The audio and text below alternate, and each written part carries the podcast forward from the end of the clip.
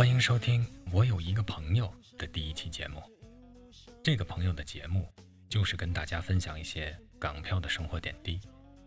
因为香港有病，一般不给打点滴。我有一个朋友搞 Podcast 当个副业，他就老想，你说要是把副业搞起来了，主业是不是就可以不用干了？后来他发现了，要是没有主业，副业哪还能叫副业呢？就好像第一语言和第二语言，在香港，你至少要掌握两种语言，英文和香港英文。我有一个朋友，最近总在琢磨，你说催眠和迷信谁更厉害？每天都带着思考过日子，答案就会向你靠拢。谁说上帝不玩骰子呢？我这朋友对自己这一周的经历。是这样讲的：一天早上到了写字楼，物业比平时更过于敬业的盯着每一个人要按哪个楼层。当我按下我们那层的吉利数字的时候，当即被物业请了出来，令我不禁萌生了儿时各种排队检查的错觉。我该不会是个色盲吧？我该不会要被选进文工团了吧？回头看了一眼一电梯人诧异的眼神，我回敬了他们一个“原来头等舱不用在这排队”的神色，然后我就被物业送到了货梯通道。他们真的是物业吗？我该不会要人间蒸发了吧？过了通道的转角，只见那里都是我们楼层的熟脸，这下我就放心了。看来凶手就在我们当中。果然，物业告诉在场的人，我们楼层大堂那一整面墙的风水鱼缸早上爆缸了，水漫金山，所以不能走前门。谁又不会好奇，究竟鱼缸是怎么破的呢？那么，排除所有的不可能，剩下的那个，即使再不可思议，也是事实。那这样说来，还有可能是司马光砸的缸呢？那又是谁掉进了缸里呢？是不知道养点什么好了吧？养病了吧？虽然这些鱼活着的时候对公司毫无绩效可言，但是就怕你觉得好的不灵，坏的灵。要说什么最管用，那肯定是心理作用最管用。我这朋友最近就在找房子租，但是看上的。总是被别人捷足先登，你说怎么就这么巧？偏偏巧的总不是他。总有人劝他随和点，他冷静想了想，觉得也对。越是较劲，那东西就越不会是你的。反而一旦你随和了，就愿意把那东西拱手让给劝你随和点的人了吗？我这朋友总是想不通，是谁老跟他过不去？他觉得不赖他，一定是南墙先动了手。他就好奇说：“怎么就有人能做到不跟自己较劲呢？”估计那些个人呢，不会把精力花在内耗上，而是要把精力花在让别人内耗上。我这朋友因为总是不顺，他就在想，会不会跟这个鱼缸有什么关系呀？他觉得，要不我也试试投入迷信的深渊吧。香港那么讲风水，很方便呢。他就问人家，怎么能转运呢？人家说，这要分几个维度操作，看你转运到哪里，多少重量、体积、件数等等。后来吧，就有人跟他说，要不你找个比风水师更厉害的，那种叫天师。他就觉得这个听着特别像街牌休闲服，天师牌。想象一下那种街头极限运动，一身宽大的运动服，可以随时练个把式，来个胸口碎大货车，拂袖飞升，离开人间。还是算了吧。再后来，我这朋友心说，可能都是心理作用，要不试试催眠吧？小时候动画片里常见呢。老拿一块表跟眼前晃悠，这手段肯定是管用。长大以后，是个人都爱买金表。瞧见没，哥们儿，这表二十四 K 的。二十四 K 啥？内存吗？事情的后续，我这朋友是这样讲的。结果没两天，人事部紧急传唤我，我有点心虚。他们问我：“你是属牛吧？”我立刻回答：“对，我是单身。”人事部说：“虽然现在是午休，但你赶紧到老板办公室一趟。”我只是曾经往鱼缸里扔过泡腾片儿，应该不至于吧？当我到了老板办公室，还有另外一个同事在，不算熟，但毕竟也有交情，这我怎么下得去手？可既然要看决斗，一想到我也有家人，那对不住了。这时候，人事部告诉在场的，专程从内地请来的一位大师，按他吩咐，为了他做法加持的功效，分别找来了一名属牛和属马的员工。太好了，我们不用决斗了。那是要我们往身上浇汽油吗？可是点燃自己之前，嘴里不用先咬个苹果，七窍插上蜡烛嘛？比起汽油，用果木会不会更好一点？跟职场里的人精们比起来，外焦里嫩，我是有信心的。我的填充物是不是先清理一下？还是说要原味的？大师缓缓走到我身前，递给我名片。上头的头衔印着“我去博士啊，奇异博士那种吗？”但是大师这卡片上也没有个业务啥的，这不算是正经行当吗？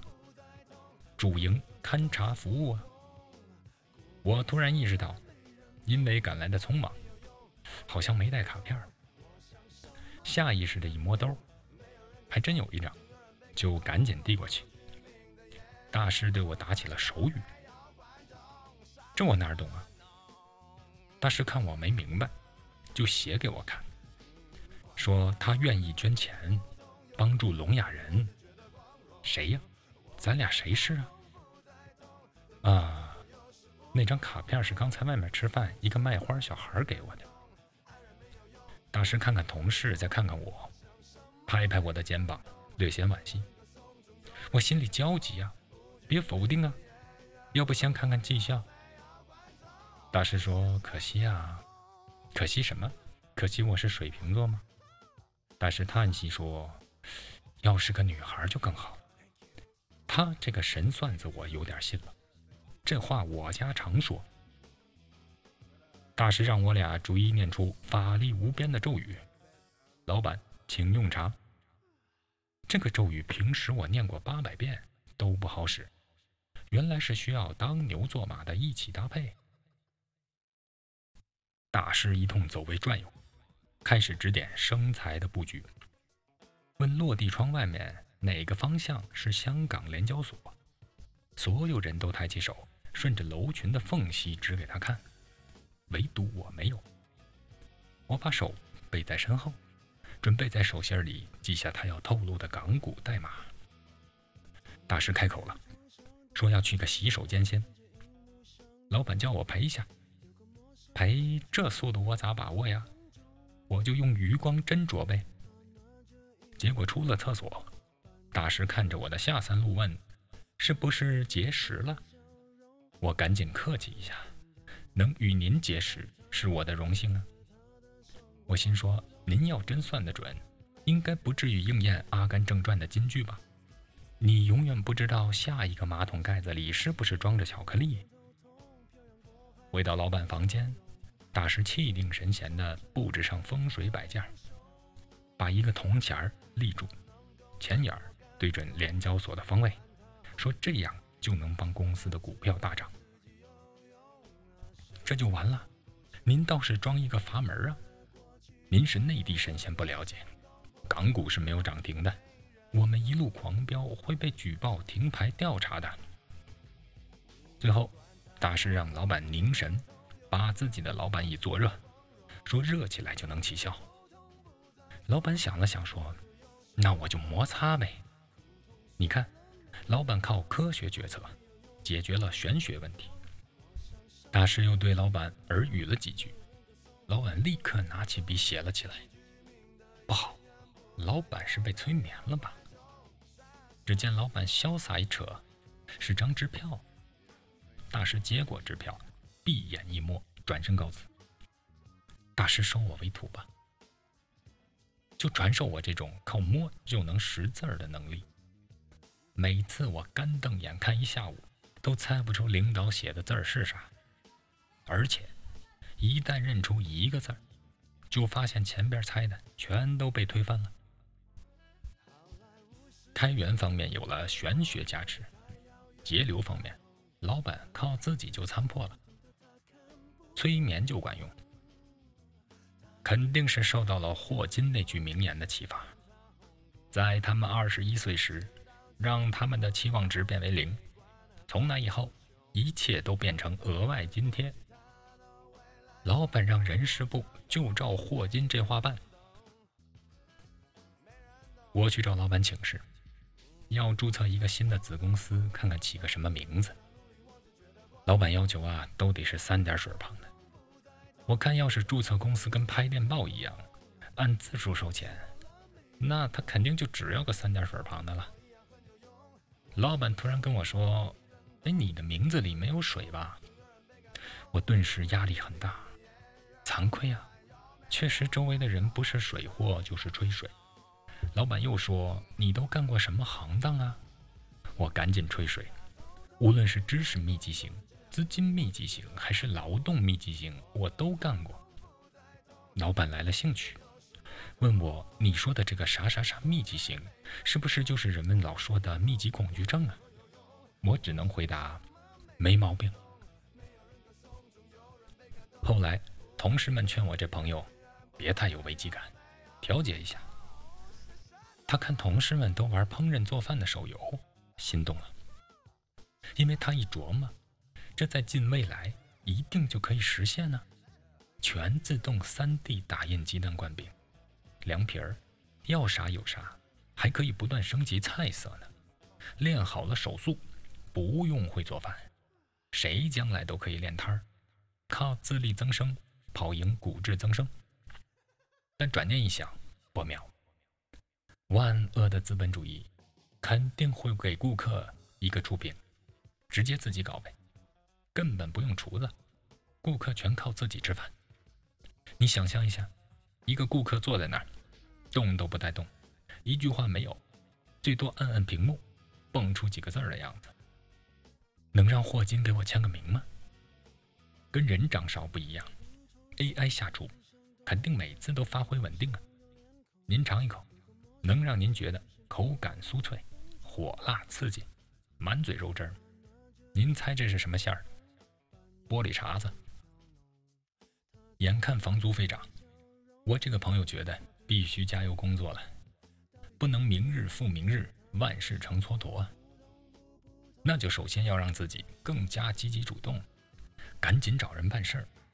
然后，果然就会发现别人都明日复明日，你就只能明日复明日，万事成蹉跎啊！我有一个朋友，老板总给他画饼，告诉他说：“目光要放长远嘛。”这样给你催眠的人，他在你身上看到的还不就是短期利益而已？我这朋友觉得听君一席话，还不如扔个硬币许个愿。从老板房里出来，他把那枚铜钱泡进了风水鱼缸里。与其被别人催眠，不如自我催眠，相信自己，让自己做一个长期利益主义者。谁说上帝不玩骰子呢？我有一个朋友，谢谢你收听。我有一个朋友，下期再见。不具名的演员，不管有没有观众，傻傻弄。